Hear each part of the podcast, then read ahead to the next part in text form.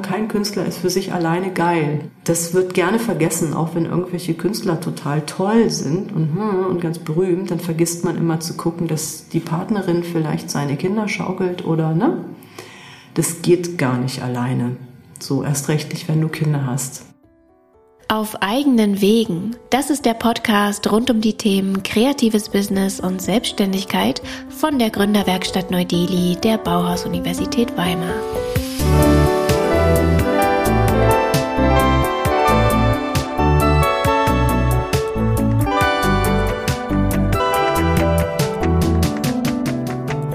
Mein Name ist Martha Hennersdorf und ich spreche hier mit Menschen aus den unterschiedlichsten Bereichen der Kreativbranche über ihren Weg in die Selbstständigkeit.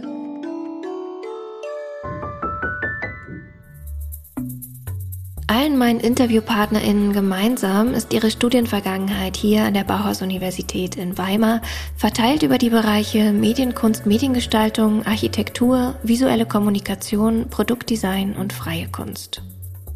Auch ich habe hier in Weimar Medienkunst, Mediengestaltung studiert und stand danach, wie die meisten von uns, erst einmal vor vielen Fragen. Selbstständigkeit ja oder nein und wenn ja, was sind die ersten Schritte und worauf kommt es da genau an? Umso spannender ist es für mich hier in diesem Podcast mit meinen Studienvorgängerinnen über ihren Weg in die Selbstständigkeit zu sprechen.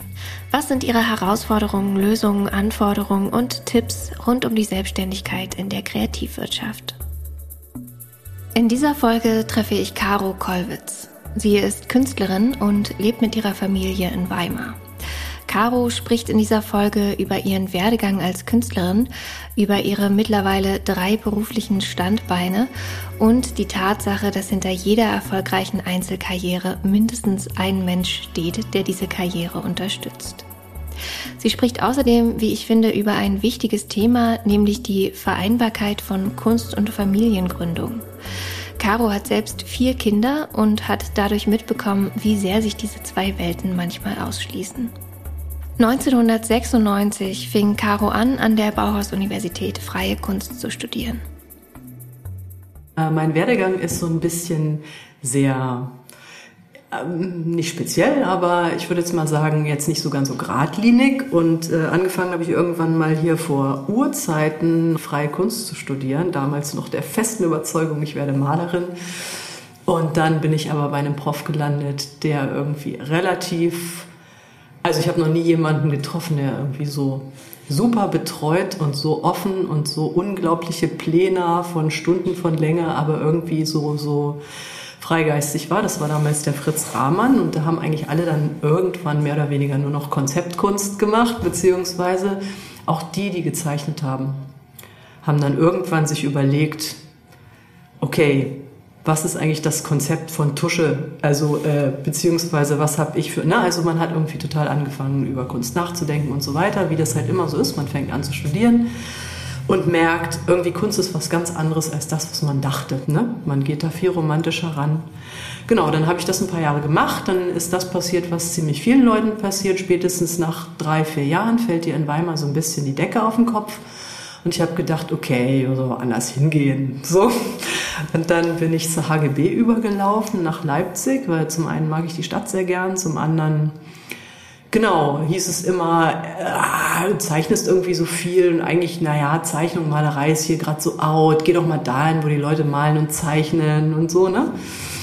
Und dann ähm, habe ich mich da vorgestellt bei einem Prof. Damals tatsächlich dachte ich, okay, oh, vielleicht gehe ich einfach mal wirklich zu den Leuten, die so Illustrationen machen und bin da relativ einfach reingekommen. Und der hat mich so übernommen und habe dann da einfach weiter studiert. Also habe sozusagen das hier gecancelt und dort mein Studium zu Ende geführt bis zum Diplom. Also ich konnte einfach so wechseln.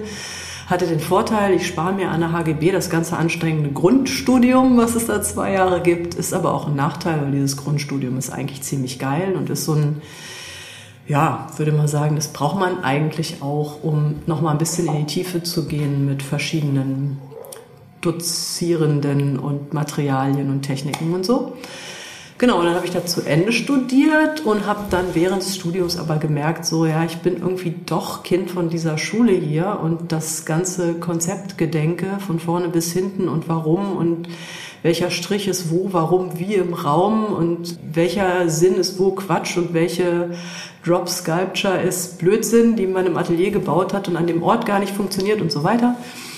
Also ich bin schon irgendwie Kind dieser Schule, ne? so diesem offenen, okay, wir gucken dieses Semester mal, was so das Thema ist. Und wenn du Lust hast auf dieses Material, dann frage ich erst, ob das zu deinem Thema passt. Und äh, wenn du dieses Thema hast, dann gucken wir jetzt erstmal ein paar Wochen und Monate, welches Material und welche Vorgehensweise dazu passt und so. Also das, wofür die Bauhaus-Uni eigentlich berühmt ist. Genau, dann habe ich das da zu Ende studiert, habe gemerkt, okay, eigentlich brauche ich dann doch das, das ist mir zu eng mit der Illustration und nur Zeichnungen und habe dann eigentlich ein Diplom gemacht in eine, so eine Kunst im öffentlichen Raum Arbeit, wo ich auch viel gezeichnet habe, aber wo ich irgendwie so, so äh, so Mailart gemacht habe und irgendwie so kleine komische Dinge gebaut habe und Zeichnungen gemacht habe und Texte geschrieben habe und die immer irgendwie in Flaschen gepackt habe und in verschiedene Flüsse der Republik geschmissen habe, so und dann irgendwie einfach sozusagen kleine künstlerische Arbeiten gemacht und die einfach so weggeschmissen in irgendeinen Fluss und mal gucken, was passiert und so sozusagen. Da fing das eigentlich schon an. Es war die ganze Zeit so, dass ich immer nicht so Lust hatte auf Galerie und, und Museum und sondern eigentlich irgendwelche anderen Spielräume interessanter fand. Und dann hat sich das so ergeben, zum einen, dass ich mich verliebt habe, sowieso schon die ganze Zeit. Und der Mensch ist noch in Weimar gewesen, hat auch sein Diplom hier gemacht. Und wir hatten sozusagen zwei Jahre Fernbeziehung. Und das andere Ding war, dass es dann hieß, ja, na, in Weimar wird ein Studiengang aufgemacht, der heißt Kunst im öffentlichen Raum und der ist ganz neu und das ist alles ganz toll und wir haben jedes Semester oder alle zwei Semester andere Professuren als Gastprofessuren, die wir einladen und es ist alles ganz offen und beweglich und es geht nur im öffentlichen Raum und habe ich sofort gedacht, ja klar. Erstens mal fühle ich mich sowieso noch nicht fertig. Kunst studieren kann man irgendwie ewig. Ich finde das irgendwie relativ absurd, dass es so kurz ist.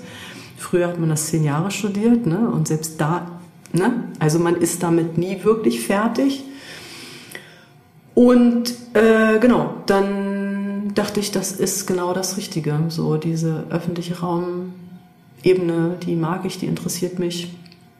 Und habe mich dann da beworben und bin dann da weitergegangen. Einfach habe dann zum Glück ein Stipendium gehabt und habe dann dieses zweite Studium relativ entspannt dank der Heinrich Böll Stiftung an dieser Stelle, hurra nochmal, ne? finanziert gekriegt, inklusive Auslandsaufenthalt und allem Schnick und Schnack.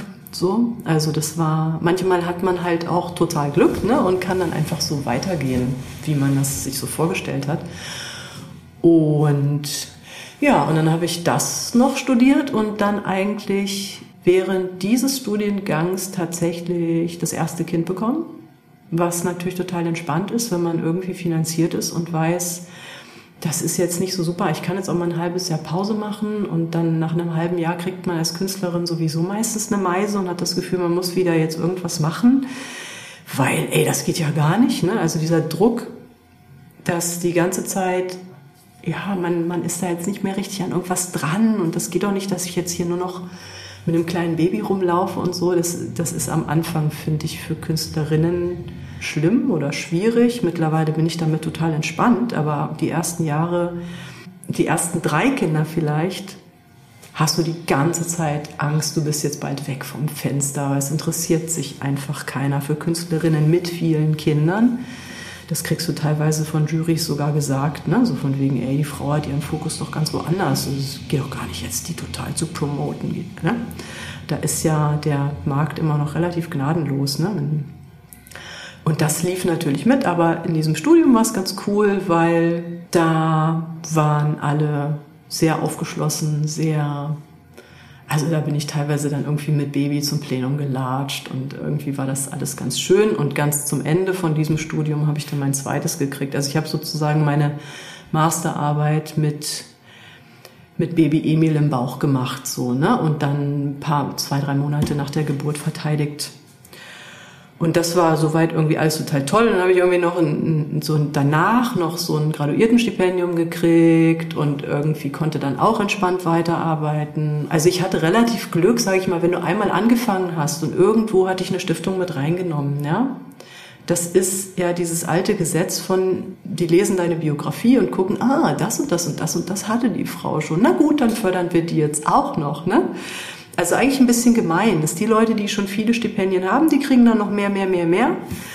Und so ist es ist ja auch, ne, wenn man sich so diesen Kunstmarkt so anguckt oder diesen ganzen, dieses ganze Stipendiengeschäft, würde ich jetzt wirklich sehr, sehr fragwürdig finden. Ne? Es ist irgendwie viel Glück dabei, viel Name-Dropping dabei, wer kennt wen, was hast du schon gemacht und wenn dann irgendwie da steht, ah, Installation in Bergen, Norwegen, oh, wie interessant, oh, Kunst im öffentlichen Raum in Helsinki, oh, wie interessant, ne?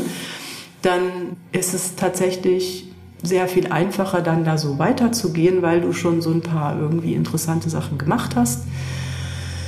Und manchmal, genau, manchmal so ein bisschen fies auch, ne, den anderen gegenüber, die halt noch nicht im Ausland waren oder die halt noch kein Stipendium hatten und so, die sich da einen abstrampeln, um überhaupt das erste zu bekommen, so. Genau, aber bei mir war das insofern ganz entspannt und dieses Graduiertenstipendium war irgendwie sehr, sehr toll, was hier von der Bauhaus-Uni rausgegeben wird und ähm, Danach hatte ich noch vor der Kulturstiftung ein halbes Jahr eine Förderung. Da habe ich dann irgendwie gedacht, cool, das nutze ich jetzt mal, um ganz woanders zu arbeiten und habe mich irgendwie wieder in Leipzig in der Spinnerei eingemietet, in so einem noch damals noch eins der bezahlbarsten, kleinsten Projektspaces, die es da gab. Also vielleicht ein guter Moment nochmal zu sagen, kein Künstler ist für sich alleine geil. Also diesen Weg konnte ich irgendwie machen, weil ich einen total coolen Partner habe, der das immer alles mitgefördert hat. Ne? Das wird gerne vergessen, auch wenn irgendwelche Künstler total toll sind und, hm, und ganz berühmt, dann vergisst man immer zu gucken, dass die Partnerin vielleicht seine Kinder schaukelt oder ne? Das geht gar nicht alleine. So erst recht nicht, wenn du Kinder hast. Genau, der hat das dann irgendwie unterstützt. Das ist ja gesagt, ich habe noch überlegt, so, ey, das kann ich doch nicht, eigentlich kann ich es doch nicht machen, oder? So, ich habe total Lust, mal wieder in Leipzig irgendwie unterwegs zu sein, da zu arbeiten und dieses Stipendium fließt jetzt gerade. Ich hätte die Kohle, mich da einzumieten und da einfach ein paar Tage die Woche. Und er so, klar, mach, das wirst du bereuen, wenn du das hinterher nicht machst. Und dann bin ich halt irgendwie für drei, vier Monate da jede Woche für drei Tage hingefahren und war halt natürlich unglaublich produktiv, weil ich zu Hause den Laden mit drei Kindern einfach hinter mir gelassen habe und Daniel irgendwie den Laden mit drei Kindern und seinem Architekturbüro und seinem Unijob irgendwie geschaukelt hat. Ne? Mit ihrem Partner Daniel Gouchard arbeitete Caro in der Vergangenheit auch immer wieder gemeinsam an Kunstprojekten und realisierte mit ihm zusammen Ausstellungen. Zusätzlich dazu bauten die beiden in der Nähe von Weimar zusammen eine Ruine aus. Ein Projekt, das neben ihrer Arbeit als Künstlerin und damals noch dreifachen Mutter sehr viel Energie erfordert hat. Wir haben eine Ausstellung gemacht, wo noch relativ viel Fördermittel geflossen sind in Erfurt ein Jahr da drauf und da haben wir einen, ähm, in der Weitspeichergalerie einen ziemlich großen Space über zwei Etagen zu zweit bespielt und haben gesagt, es war so ein Angebot von der Kuratorin Susanne Knorr damals und es war irgendwie mir sofort klar, hey, das machen wir zu zweit, das wird total super. Und da können wir irgendwie alle unsere Themen irgendwie jetzt mal bündeln und zusammenbringen und da irgendwie so eine Art Choreografie draus machen, weil einfach total viel Platz da ist. Und das lief dann aber schon parallel zu unserer Hausbaustelle, wo wir ein, ich weiß nicht, unglaublich riesengroßes Denkmal, Ensemble, Hof in Holzdorf irgendwie so ein Teil geschafft haben, tatsächlich irgendwie zu übernehmen und auszubauen. Da haben wir wirklich alles gemacht, inklusive Fassaden abreißen, wieder aufbauen, sämtliche Fundamente buddeln, neu anschließen, Abwasser legen, alle Schächte dafür selber buddeln, also unglaublich viel Zement, unglaublich viel echt Hardware. Und das hat dann ziemlich viel Energie die nächsten Jahre in Anspruch genommen. Da habe ich dann auch nach dieser Ausstellung in Erfurt, war ich dann auch wirklich fertig, weil die Baustelle schon so voll lief und wir bis nachts um zwei dann teilweise in der Garage noch Installationskram gebaut haben und da ja auch schon drei Kinder hatten, ja, so, ähm, was natürlich dann auch immer einen ziemlich hohen Preis hat irgendwie. Man ist dann auch wirklich echt auf Kante genäht. Ne? Also es gibt so Phasen, wo man dann immer so kurz vor Umkippen ist und denkt so, ey, was machen wir hier eigentlich? Aber irgendwie ist es das wert. Aber was machen wir hier eigentlich so, ne? Und da war ich dann tatsächlich bei der Ausstellung nicht mehr in der Lage, diese Ausstellung abzubauen. Ich bin so krank geworden, ja, total umgefallen. Und da hat noch eine gute Freundin von mir gesagt, ich mit, ich helfe mit abbauen. Die Nina Lundström, mit der ich mir übrigens auch ein Atelier teile. Auch solche Sachen ist immer wieder interessant, funktionieren nur mit vielen Menschen. Ne? Also wenn jetzt zum Beispiel der HP vom Gaswerk mir nicht diese ganzen schweren Installationsteile nach Erfurt gefahren hätte mit fettem LKW und wenn die und die und die Freundin nicht dabei gewesen wären ne, zum Abbau oder so, es wäre alles irgendwie noch viel anstrengender gewesen und ich merke immer, ich würde das eigentlich gerne viel mehr thematisieren. Ne? Die, für die Architekten ist es normal, zusammenzuarbeiten. Die Künstler denken immer, sie müssen alles alleine machen oder stellen das zumindest so hin, als hätten sie das getan. Und gerade die Leute, die große Installationen bauen, ich würde das manchmal echt stark anzweifeln, ob das wirklich immer alles so alleine und selber und so. Ne? Und selbst die Ideenfindung ist ja oft so, dass wir sagen, hey, was es nicht alles schon gibt in der Welt. Ne? Was wir machen, ist irgendwie die große Rekombination von Dingen, Formen, Farben, Ideen, die es alle schon mal gegeben hat. Und es ist so eine Sache ne? mit diesem Bauen und sich ausdenken und so. Oder ja, es ist viel, ist tatsächlich eine große Zusammenarbeit mit anderen Menschen. So, auch in der Kunst. Und ähm, finde ich immer ganz wichtig, das so zu thematisieren, weil ja, das, es ist ja zum Beispiel, es werden ja auch immer so diese Einzelkünstler gefördert, ne? Da steht dann irgendwie Caro Kollwitz, hat das Stipendium, hm, hm, hm. und es gibt ganz, ganz wenige, die es wirklich geil finden, wenn irgendwelche Teams sich bewerben. Oder wenn es dann irgendwie einen Projektnamen gibt und eigentlich gar nicht so wichtig ist, wer die einzelnen Leute sind. Weil das ist viel, viel einfacher zu sagen, okay, wir haben jetzt die und die Person gefördert und das wird jetzt hier so eine Karriere, ne? als wenn die Leute sich hinstellen und sagen, so, ah, das mit der Einzelkarriere habe ich gar nicht so Bock drauf. Eigentlich mag ich Kooperationen. So, und ich glaube tatsächlich ganz, ganz viele Arbeiten von mir sind Kooperationen. Also jetzt ähm, Beispiel, was weiß ich, die Poetry-Maschine, wo ich immer in jeder Stadt, wo ich war, die dort ansässigen Literaturfreaks, die irgendwie eher so ein bisschen freier unterwegs sind oder Poetry-Slams machen oder so, ne, mir dann irgendwie so eine bestimmte Auswahl zusammengesucht habe, dahin gefahren, die alle also mit Mikro und dann irgendwie Texte einsprechen hab lassen, gesammelt die dann wieder in der Maschine im öffentlichen Raum zu hören sind und so. Und da kann ich jetzt gar nicht sagen, klar habe ich die Maschine gebaut, klar, es ist meine Idee.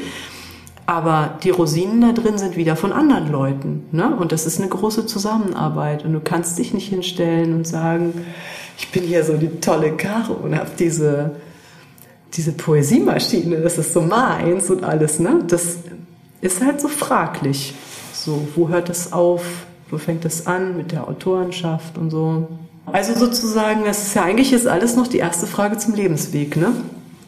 Das ist lang und lustig, viel schöne Dinge, viel Glück, viel, viel Förderung auch. Und bis heute eigentlich, wo es irgendwie so nette Leute gibt, die einen immer wieder fragen von wegen, ah, ich habe da irgendwie eine Idee, hast du nicht Lust, da eine Ausstellung zu machen und so. Wobei ich dazu sagen muss, dass ne, wenn du wenn du baust, wenn du vier Kinder hast, ne, und das Jüngste ist jetzt gerade noch mal so ein Zufallsgast, was eigentlich nicht mehr geplant war, dann machst du nicht alle zwei Monate eine neue Show. Das geht einfach gar nicht. Und ich bin eigentlich schon froh und bedient, wenn zwei Sachen pro Jahr passieren, ja, momentan. Das ändert sich sicherlich alles wieder, aber momentan mit meinem Anspruch an dass es gut werden soll, dass man irgendwie auch Zeit braucht, gerade wenn man große Sachen baut. Ne? Und dass, dass es natürlich auch schlau überlegt sein will. Du kriegst ein Honorar, du kriegst Materialkohle, dann überlegst du natürlich, okay, wie setze ich diese Materialkohle so ein, dass ich mit dem Material, dass es hinterher nicht auf dem Müll landet, sondern dass ich mit dem Material hinterher irgendwas, eventuell sogar was Zweites bauen kann. Und es ist sozusagen irgendwie, ne, dass man sich das so zurecht überlegt, dass es wirklich funktioniert und auch ein bisschen nachhaltig ist. Und ähm, ja, da würde ich jetzt einfach mal einen Punkt setzen vielleicht. Künstler und Künstlerinnen sind in den meisten Fällen auf Stipendien und Förderungen angewiesen, um ihre Kunstprojekte und ihr Leben finanzieren zu können.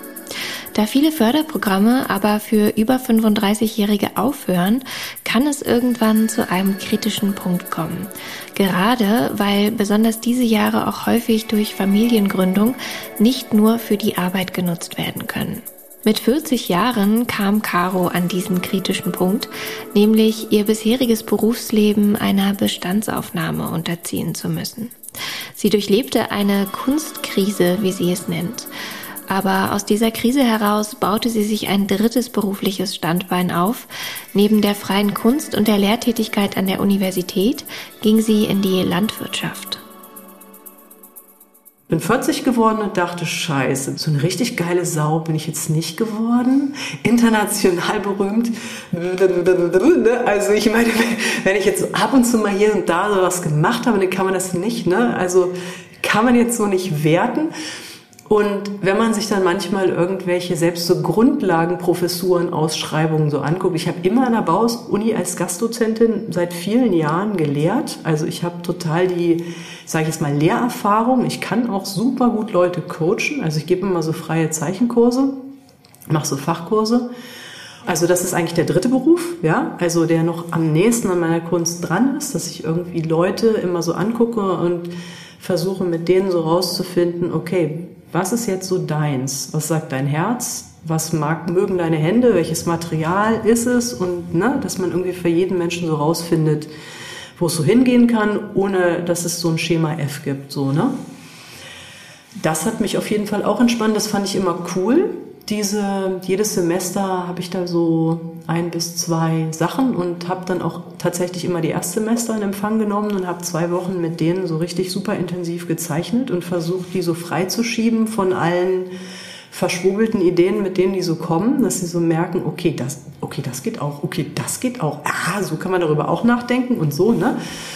Und dann habe ich aber irgendwann aus dieser Kunstkrise heraus mit 40 das ist ja so ein Alter, da bist du nicht mehr so ganz jung, aber auch noch nicht alt und du guckst so, okay, was ist bisher geschehen und was wird noch kommen? Und ich habe irgendwie gemerkt so, Mann, das mit der Kunst, mit dem Kunstmarkt, das nervt mich nach wie vor so.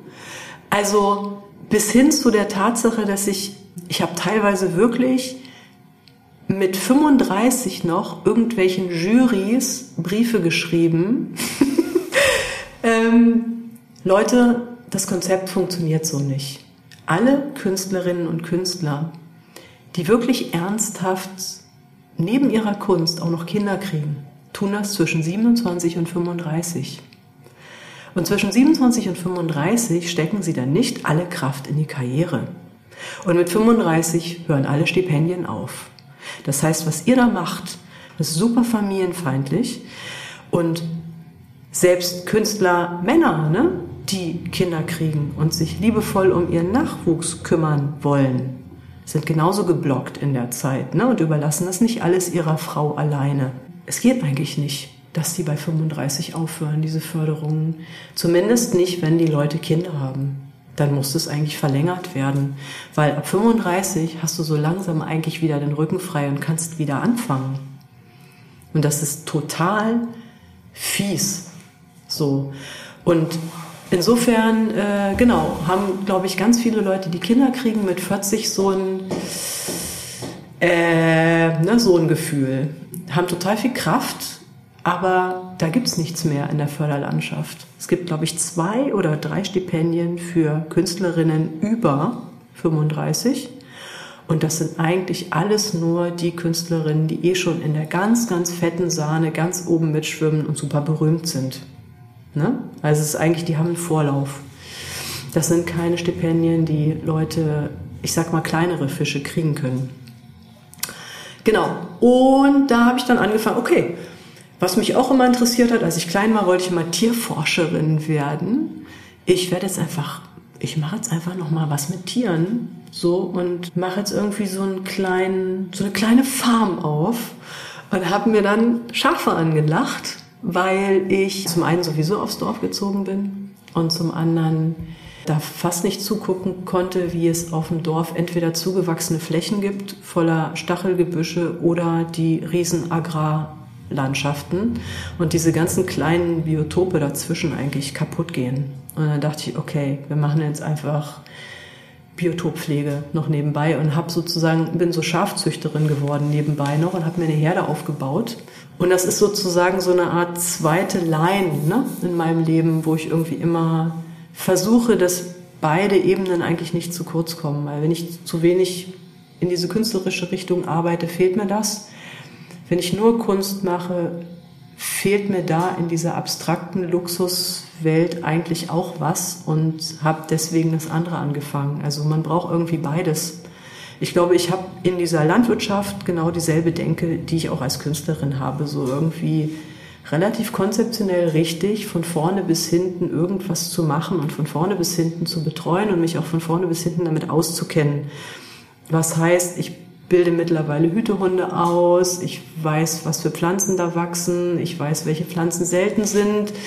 Ich mache nur Flächen, wo irgendwie die Eidechsen was davon haben, die irgendwie sonst vom Aussterben bedroht sind, weil diese Flächen keiner mehr offen hält und so weiter. Also es ist einfach ein Riesenthema auch, wo ich auch eigentlich mich noch auf der Spitze des Eisberges befinde.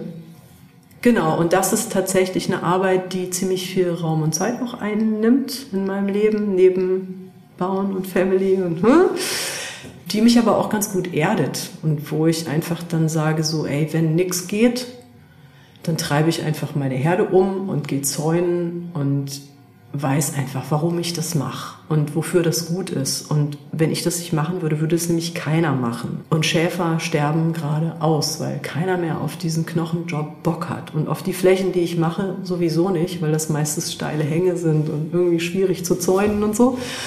Aber es macht einfach voll Sinn. So. Und dieser Sinn ist mir auch immer sehr wichtig gewesen. Also auch in der Kunst, glaube ich, habe ich da immer so eine, so eine Linie drin. So eine, dass ich gerne so Sachen baue, die noch irgendwie über das gute Aussehen und das geile Material noch irgendwie so einen Sinn haben, der, dass man es irgendwie nutzen kann, was ich da mache. So. Neben der Landwirtschaft bleibt die Kunst aber weiterhin ein zentraler Teil ihres Lebens, auch wenn bestimmte Projekte jetzt nicht mehr wie früher umgesetzt werden können. Es bieten sich irgendwie immer wieder so, so die Fenster oder die Möglichkeiten und ähm, das, wie gesagt, es passiert bis heute eigentlich, dass ich irgendwie gefragt werde oder na, so wie es früher war, dass ich mir einen Spot aussuche und sage, hier würde ich gern was machen und ich akquiriere mir dafür jetzt die ganzen Fördermittel und hole mir die ganzen Genehmigungen und mache einfach. Da bin ich natürlich nicht mehr.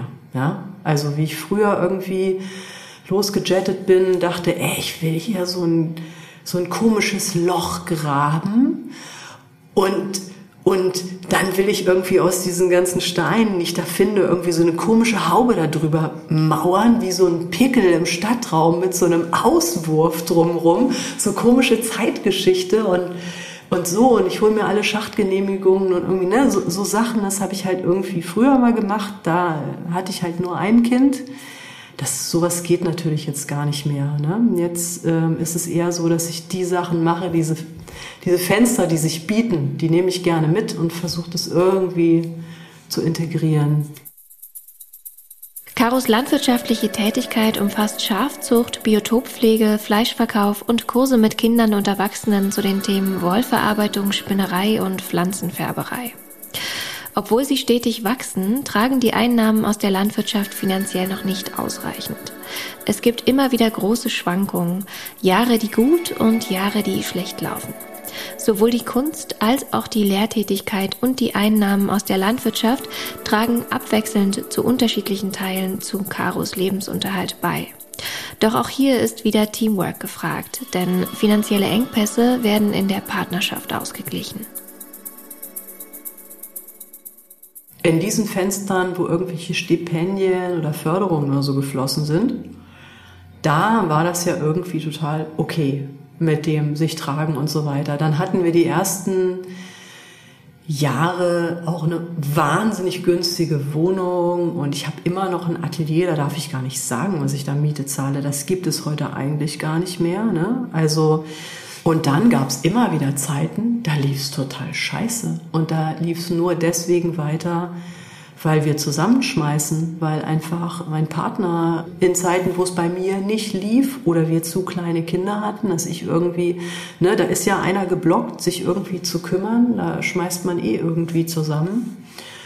Genau, es gab immer solche und solche Zeiten. Geht mal gut, mal gar nicht gut, geht aber immer besser tatsächlich. Also da ist eine stetige nach oben Linie. Und es gibt auch tatsächlich, wenn du das ein paar Jahre machst und wenn du deine Sache gut machst, sage ich mal, das ist genau wie in der Kunst, ne? eine, eine ähm, befreundete Künstlerin, die einfach unglaublich geile große Tuschebilder, kann man schon sagen, fast zeichnet, nicht malt, wie die Ulrike Teusner. Die spricht sich halt irgendwann rum, weil sie nicht nur super gut ist, sondern super fleißig. Und irgendwann zahlt sich das halt einfach aus, was man macht und die Leute sprechen nicht immer mehr an. Es kommen immer mehr Leute, die es irgendwie gehört haben und so, ne? Das ist in der Kunst so, das ist in der Landwirtschaft auch so. Und ähm, die Feedbacks, die zu unseren Fleischprodukten kommen, sind auch immer so, wow, die Wacholder Salami, wow, so, ne? Und das wird halt, genau, das ist so ein stetiges sich weiter durchwursteln und irgendwann irgendwo landen, glaube ich, wo man dann es geht mir nie, also in der Kunst ging es mir nicht so, in der Landwirtschaft ging es mir nicht so, es ging mir nie um super berühmt und reich werden. Aber es geht mir darum, dass man genug Kohle damit akquiriert, dass man gut und gerne seine Arbeit weitermachen kann. Also diese Basis will ich eigentlich nur haben. Ne? Nicht mehr und nicht weniger. Und das sollte eigentlich in jedem Beruf, glaube ich, so das Ziel sein. Ne? Aber es gibt auch immer wieder so Kunstjahre dazwischen, wo es einfach total gut ist, auch mit den Einnahmen aus der Kunst und ich da total happy damit bin. Auch wenn Kunst und Landwirtschaft erstmal wie zwei sehr unterschiedliche Bereiche wirken, sind sie in Karos Fall nicht voneinander getrennt, sondern ergänzen sich gegenseitig. Also klar, wenn, wenn eine Künstlerin anfängt, Landwirtschaft zu machen, dann, also es fängt bei der Landschaftsgestaltung an, ne? welchen Baum lasse ich stehen und welches, was nicht. Und also man gestaltet die Landschaft ja wirklich und nimmt da total Einfluss. Bis hin zu in welchen Farben färbe ich denn die Wolle und welche Farbkombinationen mache ich denn so und mich in diese Pflanzenfärberei so reinzufuchsen, was ja eigentlich irgendwie auch so eine Art Malerei und Material, ne, das ist ja irgendwie auch ein künstlerisches Material, diese Schafwolle und diese Färbungen. Und da gucke ich natürlich voll als Künstlerin drauf. Und was weiß ich, wenn ich so, so Sachen mache wie okay, Krabfärbung, erste Färbung total signalrot, super krass. Zweite Färbung wird ein bisschen schwächer, geht in Aprikot. Ich spinne den ersten Faden und den zweiten Faden aus der zweiten Färbung, verzwirne dann diese zwei Farben, dass ich so eine changierendes, geiles Garn habe, was irgendwie in zwei verschiedenen Rottönen ist. Ne? Dann mache ich das auch als Künstlerin, ne? So hab da so einen Blick einfach für die Farbkombinationen oder so, ne? Und das eine ist von dem anderen unmöglich zu trennen. Also du hattest in den vergangenen Jahren eine riesige Hausbaustelle, drei Kinder und jetzt noch ein viertes und quasi drei berufliche Standbeine. Wie geht das? Ja, äh, ja, wie geht das? Teilweise wirklich Raubbau an der eigenen Energie. Also wenn du Fotos aus der Zeit von mir siehst, da sehe ich wirklich echt ein bisschen fertig aus und ähm, und auch diese Kunstkrise kommt sicherlich auch daher, weil ich zwei Jahre lang einfach das total hingelegt habe und weil mir das nicht gut getan hat und weil mir das total gefehlt hat. Ich mir das aber lang nicht eingestanden habe, so ein bisschen. Ne?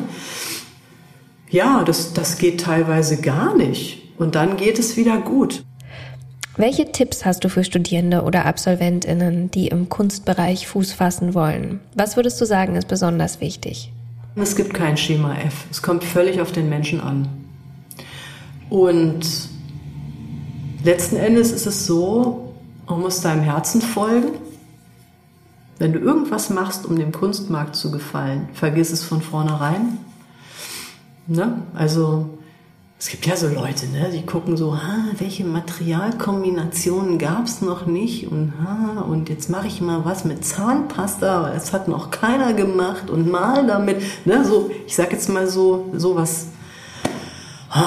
Also manchmal bin ich auch immer erstaunt, welche Leute was werden und welche nicht. Also ich denke manchmal, die Besten machen keine machen ganz oft keine richtig geile Karriere. Also es gibt richtig viele gute Leute, wo man sich eigentlich wundert, dass sie nicht mega berühmt sind, weil die einfach dieses Ding mit der Rampensau nicht so richtig gut drauf haben, weil die ein bisschen stiller sind und weil die, das ist immer schwierig, so, aber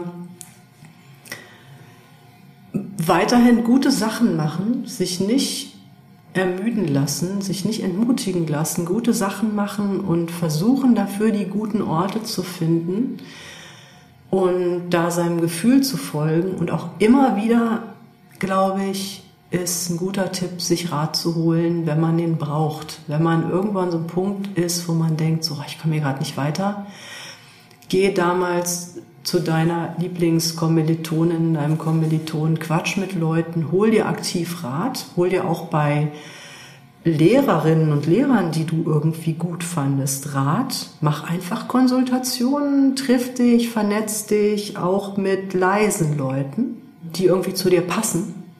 Ja, und ich glaube, wenn man so seinem Herzen folgt und ich, ich glaube einfach nach wie vor dran, das zahlt sich früher oder später aus, dass man nicht aufgibt, dass man weitermacht, dass man gute Sachen macht. Weil, ja, weil das früher oder später auffällt, weil du aktiv bist. Und klar, brauchst du irgendwann einen bekloppten Brotjob. Und klar, wenn du Kinder hast, wird es schwierig. Und es kann aber auch kann aber auch eine Bereicherung werden, weil ich glaube, als ich noch keine Kinder hatte, habe ich meine Zeit nicht so gut genutzt wie hinterher. Es organisiert dich ja auch irgendwie, ne? Und Kinder inspirieren dich auch, weil, also ich muss sagen, ohne Kinder im Nachhinein ist echt langweilig. Die sind einfach so lustig und so anders und so offen. Da, von denen kann man super viel lernen, für sich auch. Also ich muss sagen, ähm, diese, diese Selbstvergessenheit, die Kids haben, ne, die braucht man auf jeden Fall in der künstlerischen Arbeit. Man braucht aber auch diesen erwachsenen Gehirnteil, der so fünf Schritte zurücktreten kann und sich das von außen so immer mal wieder angucken muss. Das ist vielleicht auch ein Rat. Ne? Du musst, brauchst diese beiden Pole wenn du diese Selbstvergessenheit nicht hast und wenn du nicht liebst, was du tust und nicht so, oh Mann, jetzt sitze ich da schon wieder sieben Stunden dran, ich habe gar nichts gegessen, Hör, ist mir gar nicht aufgefallen. Dann läuft irgendwas verkehrt mit deiner Produktion. Es muss total Spaß machen, du musst diese Selbstvergessenheit haben, sonst machst du irgendwie das Falsche.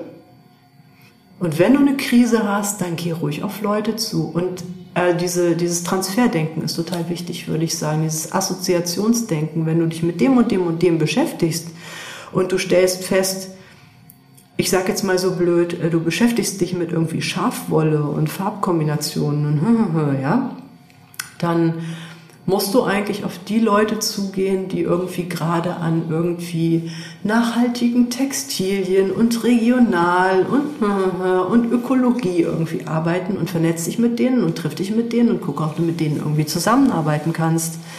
Wenn du irgendwas machst mit äh, was weiß ich, klar, Licht interessiert dich und irgendwie Objekte interessieren dich, ne? Dann such dir die Spaces, die du irgendwie ausleuchtest und mach komische Sachen und, und geh eigen, also ich habe super viel Eigeninitiativ einfach gemacht, so und habe mir dann einfach Orte gesucht, die mich interessiert haben und dort dann einfach was installiert und einfach gemacht und das gut fotografiert und Klar, darin war ich auch immer ein bisschen schlecht. Ich war immer ein bisschen schlecht in Doku. Also wenn du meine Portfolios irgendwie dir anguckst, zum Beispiel meine Webseite, ja, ist gnadenlos veraltet. Ich habe einfach keine Zeit, die aktuellen Sachen einzustellen. Und ich bin auch kein Computerhase. Nervt mich. Diese digitale Ebene nervt mich. Und das ist tatsächlich was, was man viel machen muss, gerade am Anfang, das, das nervt ja, du kannst dich nicht irgendwo bewerben, wenn du nichts vorzuweisen, nichts zu zeigen, nichts einzuschicken hast. Ne? Also zum Beispiel sammel von anderen Leuten gute Portfolios. Wie sind die aufge... Guck dir Sachen an. Guck dir Ausstellungen, guck dir an, ah, wie ist denn das hier aufgehängt? Finde ich, sieht irgendwie geil aus und so. Ey, dieser Rahmen ist irgendwie unkonventionell, irgendwie so komisch tief und so dunkel. Und, ne? Guck dir immer Details an, hör nicht auf zu lernen, hör nicht auf, dir Sachen anzugucken und versuch immer Rekombinationen zu machen, Sachen für dich zu verwenden. Das ist nicht abgucken, das ist sich irgendwie immer überall inspirieren lassen und lernen. sage ich auch immer meinen Studis. Und zum Beispiel eine ganz beliebte Aufgabe ist, wenn die ein paar Tage gezeichnet haben, so, heute sucht sich immer irgendwie jeder einen anderen aus, sagt es dem aber nicht und versucht eine Arbeit zu machen, die so ist wie die. Also kopiert einen Style von Person B und hinterher ist dann das große Raten, wer hat eigentlich wen hier gerade kopiert. Also, ne, das ist ja, man lernt total viel und man kommt total über den Tellerrand, wenn man, wenn man sich verschiedenste Techniken und Sachen irgendwie einfach mal ausprobiert oder irgendwie einfach guckt. Du lernst ja auch sonst nichts, wenn du immer an deinem eigenen bleibst, ne, so. Und also das, ja, dieses Weiterlernen, dieses sich irgendwie gut vernetzen, nicht doof vernetzen. Also häng dich nicht an den eingebildeten Galeristen, der dich sowieso mit dem Arsch nicht anguckt, ne, sondern such dir deine Lieblingsfreundin, die super gut ist im Kuratieren, mach mit der ein Team und mach eine eigene Ausstellung. Zum Beispiel das Erfolgskonzept dieser, äh, diese ganzen Maler, die aus der HGB hervorgegangen sind, die haben alle ein Jahr über mir, ähm, haben die, in Holland würde man sagen, abstudiert, ja. Also es sind diese ganzen Maler. Damals fing es gerade erst an, dass Malerei wieder cool wurde. Es war total altbacken. Malerei beschäftigt sich mit sowas, ne? Diese ganzen Leute, David Schnell und Konsorten, ne? Die, ähm, die haben sich zusammengetan, sind zusammen nach Berlin gegangen, haben sich da so einen kleinen bekloppten Laden gemietet äh, und haben Ausstellungen gemacht und haben einfach gemalt, gearbeitet, gearbeitet, Ausstellungen gemacht. Und die sind so durch die Decke gegangen, alle, bis heute verkaufen die super gut. Die verkaufen so gut, dass ihre Arbeiten scheiße geworden sind, weil sie so schnell nachliefern müssen, dass sie total oberflächlich werden zum Teil. Also nicht alle, aber für manche Leute gilt das. Ne? Die haben irgendwie eine Schlange von Kunden und Kundinnen da stehen, die Sachen von ihnen haben, die können gar nicht genug hinterhermalen. Ist auch wieder ein Problem, wenn man zu berühmt wird. Will man vielleicht manchmal gar nicht, aber solche Wege musst du halt dir dann suchen. So, ja. Wir sind am Ende dieser Folge angekommen. Ich danke Caro Kollwitz sehr für das Gespräch und ihre Bereitschaft, so offen über Herausforderungen zu sprechen. Mich beeindruckt da ihre Ehrlichkeit und die Tatsache, dass sie kein Blatt vor den Mund nimmt und nichts beschönigen muss, dass sie aber gleichzeitig auch Optimismus ausstrahlt und zumindest war das mein Eindruck, niemanden den Mut nimmt, den Weg in die Kunst zu wagen, wenn er sich richtig anfühlt. Beeindruckend fand ich auch, dass sie sich aus der Krise heraus selbst wieder einen neuen Beruf geschaffen hat, der zwar auf den ersten Blick ganz anders wirkt, auf den zweiten aber auch eine Ergänzung zu ihrer Arbeit in der Kunst darstellt. Außerdem hat sie in diesem Gespräch den Fokus auf ein weiteres wichtiges Thema gelegt, die Vereinbarkeit von der Arbeit als Künstler bzw. Künstlerin und der Familienplanung, etwas, das für viele eine enorme Herausforderung darstellt. Umso wichtiger ist es ihr, dass der Blick von Einzelkarrieren mehr auf die Zusammenarbeit gelenkt wird, die hinter jeder erfolgreichen Karriere steckt. Ihr Satz Kein Künstler ist für sich alleine geil bringt das auf den Punkt.